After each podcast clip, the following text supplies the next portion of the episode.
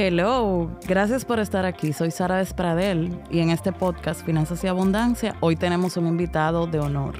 Agradezco mucho a las redes, mucha gente las critica, pero en general a mí me han servido para conectar con personas maravillosas. Y mi invitado de hoy es uno de esos, de esos tesoros que uno encuentra por Instagram.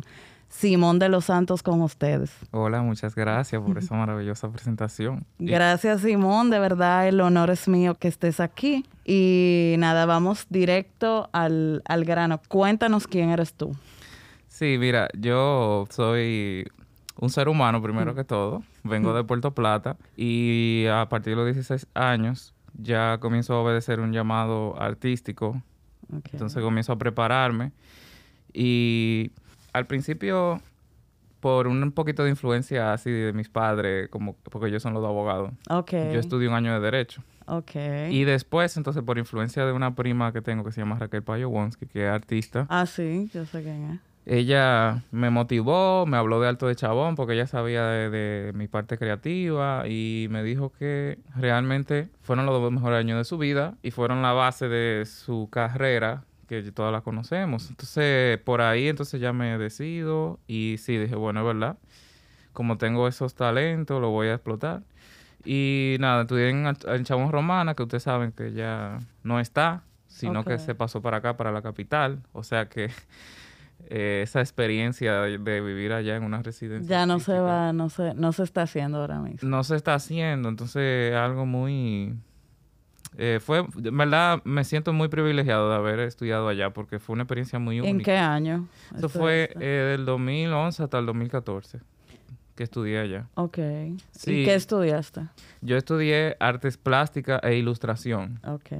Sí, siempre me de chiquito me ha gustado mucho eso.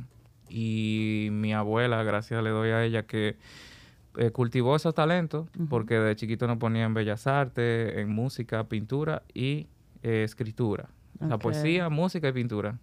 Qué bueno. La verdad es que yo recuerdo de niña, siempre me ha gustado eh, todo el arte. Uh -huh. Y agradezco justamente unos campamentos que mi papá me ponía en verano. Y si yo no hubiera hecho lo que hago, eh, realmente hubiera sido publicista, artista, etcétera. Pero al final eh, entiendo que todo sirve y que uno sí. va eh, mezclando ese, ese, ese amor por el arte, se, se va notando. Uh -huh. Y yo al final terminé haciendo cursos de fotografía. O sea que... Pero te digo algo, porque también es recíproco lo que tú dijiste, que uh -huh. maravillosamente te, te, también a ti te encontré en Instagram uh -huh. y, y, veo la misión tuya y que inspira tanto y está dando tanta luz a muchas personas que de verdad lo necesitan en, en, la materia de lo que son las finanzas, lo que es la economía. Porque si mejoramos todo como individuo, mejora la economía del país. Claro, claro. Entonces, yo considero que como tú te manejas, es, tiene un estado artístico, como porque para mí el arte es un estado de conciencia. Ok. No es solamente hacer cosas bonitas, sino uh -huh. que es... Que se sienta. Sí, que es como un modus vivendi, una conciencia. Bueno, señores, yo encontré a Simón por un post. Entonces, en ese post, él criticaba lo que era el arte de supermercado, prints de supermercado, literalmente. Entonces, eh, en el día de hoy vamos a hablar del tema de la inversión en el arte y, y cómo eso ha ido cambiando, por lo menos en la sociedad dominicana. Entiendo, uh -huh. por ejemplo, recuerdo mis padres o, o, o sus amigos que era parte, en la medida que iban evolucionando financieramente, era vital que en cada hogar eh, tener una inversión artística, un cuadro, entonces tenían Dionisio Blanco, o sea, grandes artistas, eh, Guillo Pérez, uh -huh. era parte como, así como la gente decía, vamos a comprar un carro, uh -huh. en algún momento era una prioridad financiera invertir en arte. Eso ha ido cambiando. ¿Cuál entiendes tú ha sido la causa de que la juventud o, o esta generación no tenga esa, esa misma hambre? Bueno, eh, son varios factores. Vamos a partir de lo que es eh, las necesidades inmediatas aquí ahora mismo. Por ejemplo, ahora mismo vivimos en un bombardeo de imágenes diario. O sea, usted diariamente cientos de imágenes se le están mandando a su teléfono, a su televisión, a su mismo vehículo que ya tienen todo dispositivo como tablets, integradas. Entonces, a veces se hace difícil como orientar un sentido de cómo yo puedo filtrar todo eso que me está llegando y lo puedo adecuar a lo que es mi hogar, vamos a decir, en este caso. La generación de tus padres estaba claro de que el arte era un, refugio de valor y una inversión, porque qué bueno que tú mencionaste el ejemplo del automóvil, porque un automóvil, por ejemplo, es un activo, pero puede ser también un pasivo.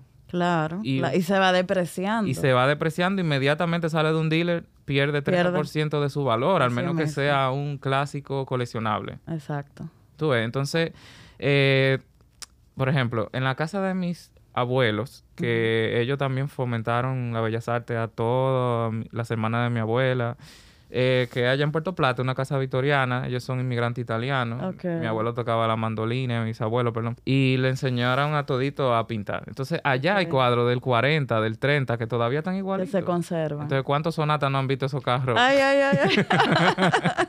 de baratas esos cuadros. Eh, otra cosa también, por ejemplo, el Salvator Mundi, que es una obra de, Salvador, eh, de, de Leonardo da Vinci. Esa obra, en su momento, antes de que se vendiera recientemente, se vendió por unos miles de dólares, pero últimamente se, se subastó en 500 millones de dólares un cuadro. Y es un cuadro que tiene desde el Renacimiento hasta el día de hoy. Claro, una obra que se hizo bien hecha. Pero lo que te quiero decir que los, las obras de arte al final son, que por eso te hablé de la economía naranja, son, aparte de que son eh, capital eh, cultural de una nación que puede representarla a nivel eh, histórico, en historia del arte, a nivel sociocultural, explicando ciertas cosas, sobrepasan al artista por mucho al final, si están bien hechas, claro. Entonces, los prints de supermercado, porque yo no digo que... No, entonces espérate, espérate, vamos por parte. Ajá. Entonces, eh, ese bombardeo es una causa. Pero a un joven, ¿cuántos años tú tienes? Yo tengo 28. Ah, 28, pero parece 17. Eh, a un joven como tú, o sea, de tus amigos, ¿qué ha pasado que para ellos no es prioridad? Bueno. o sea, además de ese bombardeo, ¿cuál tú entiendes que ha sido la causa más importante? Bueno, yo creo que también eh, los jóvenes, antes de la pandemia, porque ya la cosa ha cambiado totalmente. Ya creo, Antes de la pandemia, a los jóvenes les gustaba mucho huir del, del hogar. Ok. Entonces, cuando tú huyes del hogar... No valoras. No valoras las cosas que hacen que un hogar sea ameno, que se sienta bien, que se sienta como un templo. Sí. Porque eso es sumamente importante. Pero ahora como estamos en un encierro, ya tú tienes que obligatoriamente enfrentarte a la realidad de tu hogar. Sí, por eso mucha gente ha invertido remodelando espacios y que cada pieza refleje, eh, lo refleje mejor. Exactamente. Exacto. Entonces, uno cuando quiere estar en su casa y pasar tanto tiempo, que es el sitio donde tú más tiempo pasas. O sea, tú quieres que se sienta bien, que se sienta ameno, que se sienta que tú puedes relajarte, no estresarte, obviamente, tú sabes, y producir serotonina y estar tranquilo y con tu familia y todo. No, y ya que tú dices eso, una vez yo trabajaba en una oficina, yo dirigía un departamento de cobros y había un cuadro rojo. O sea, eh, eso mantenía a la gente en alta. O sea, nervioso desde que ese cuadro se cambió, realmente impactó en el ánimo de la gente. Exactamente, que eso es otra cosa que... O sea, también los espacios, no solamente el hogar, sino también tus espacios de trabajo, todo, todo influye. Donde termina la obra del arquitecto, empieza la del artista Así mismo. Entonces, ¿qué es un print de supermercado? bueno, eh, yo quiero primero hacer una aclaración. Ok dentro de lo que es el arte en reproducción, en masa o, impresiones, hay gente que sí se toma la debida diligencia para hacer obras que duren en el tiempo, como impresiones, ¿verdad? Que son ya impresiones de calidad. Pero donde yo no estoy tan de acuerdo es que aquí hay muchos sitios que venden los prints de supermercado, ¿verdad? Que serían como... O sea, más que supermercado, nos referimos a de tiendas de decoración masiva. Sí, pero hasta... Empieza con la I. hasta en los multicentros aparecen. Ok, ok, ya. O sea, para entenderte y para que el público entienda, ¿verdad? Sí, cuando te pasa por la sesión de decoración y que ves eso. Encuentra un cuadrito de, una hoja. Exacto.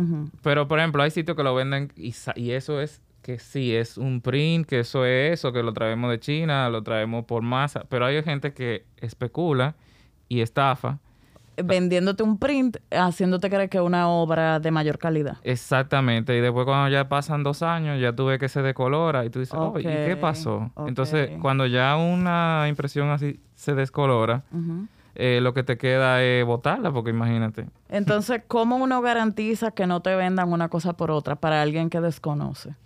¿Qué debemos tomar en cuenta a la hora de invertir en arte? Bueno, lo primero, primero es educarse. Aquí hay una deficiencia grande en lo que es educación artística.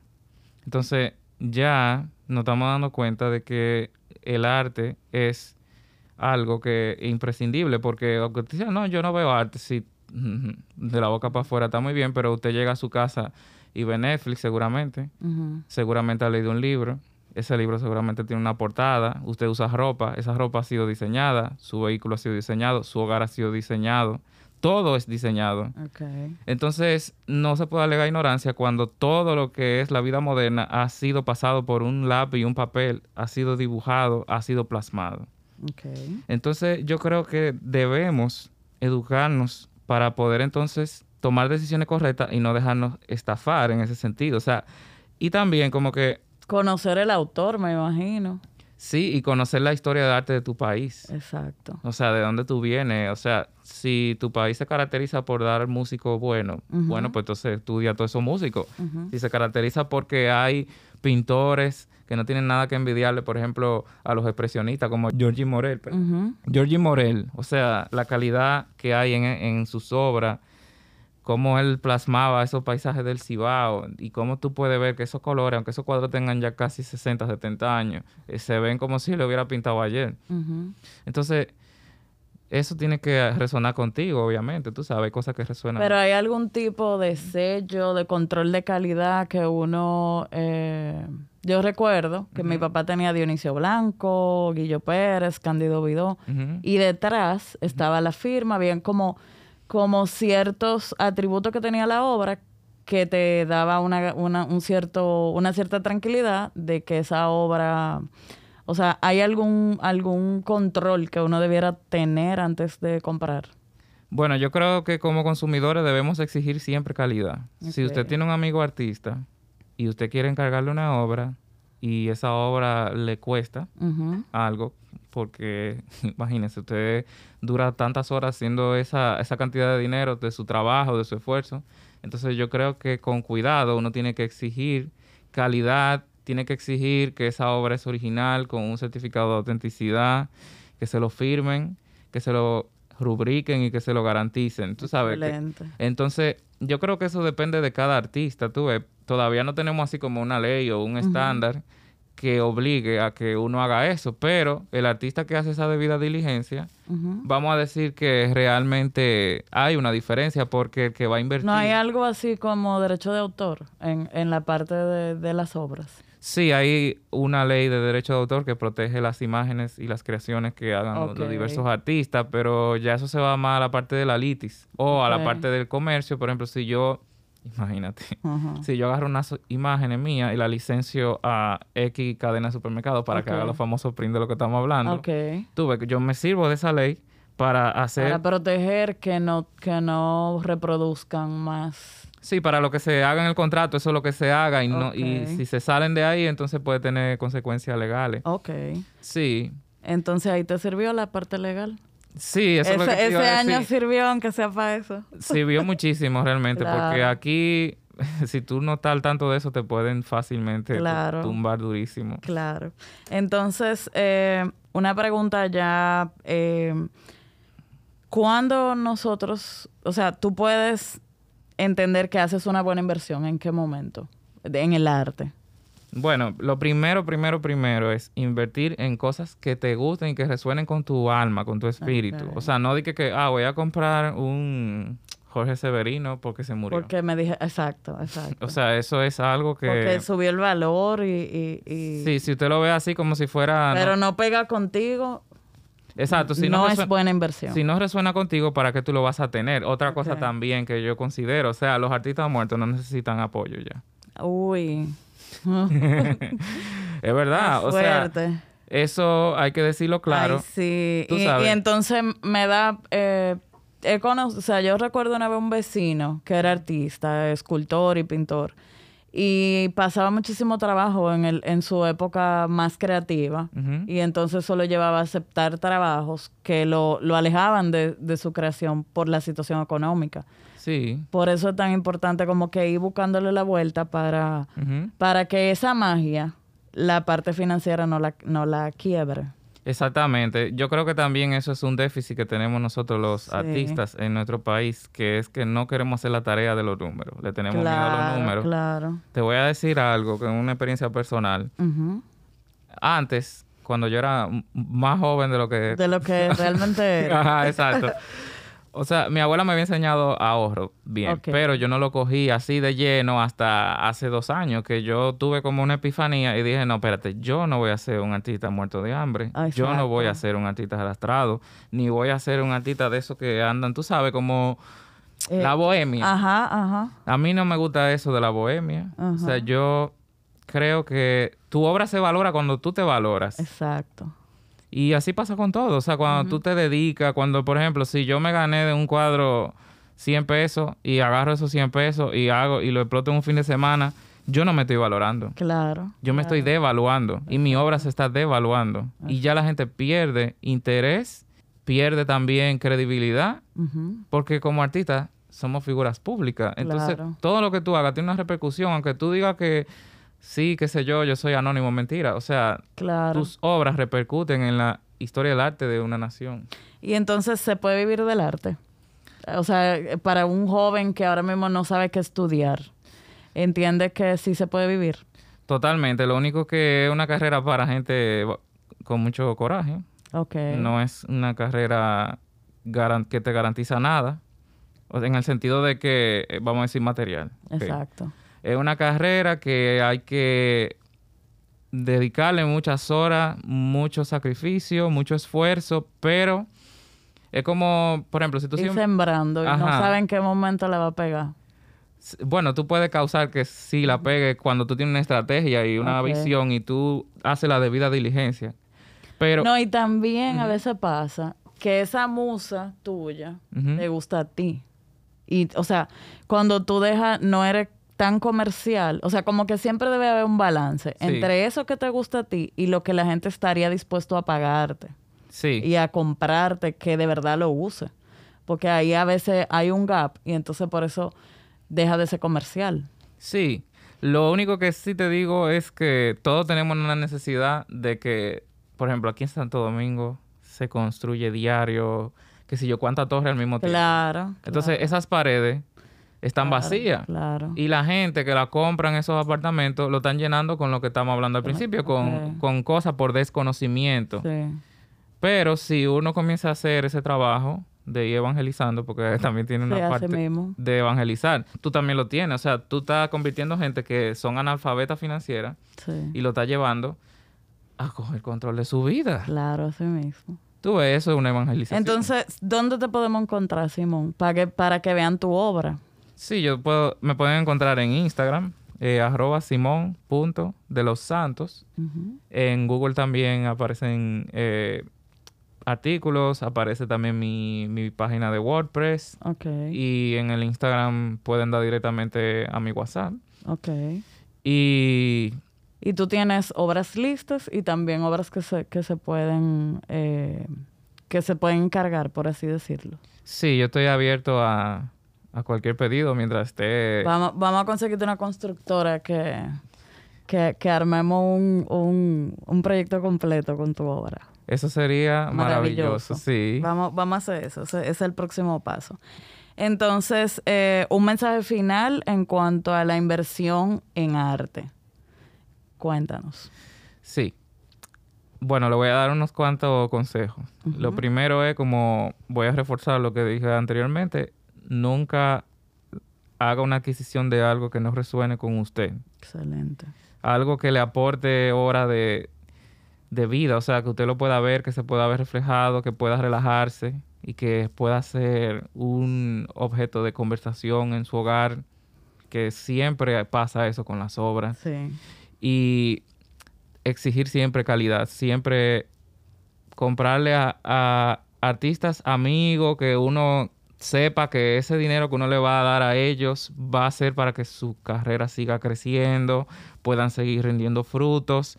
Uno nunca sabe, hasta una compra de 3 mil pesos que, que uno le haga a un artista, lo puede ayudar muchísimo porque con esos 3 mil pesos se compra una rema de papel, se compra carboncillos, se compra lápices de Claro. colores y salen 100, 200 obras. Claro. Tú sabes, y a, veces eso hace la diferencia. O si tienen familia, tú sabes, puede ser un alivio también. No, y a veces no solamente la compra como tal, sino compartir su trabajo. Eso sí. Hoy en día tú apoyas a cualquier emprendedor, a cualquier artista, dándole eh, publicidad en, en, tu, en tus redes para que otras personas lo conozcan.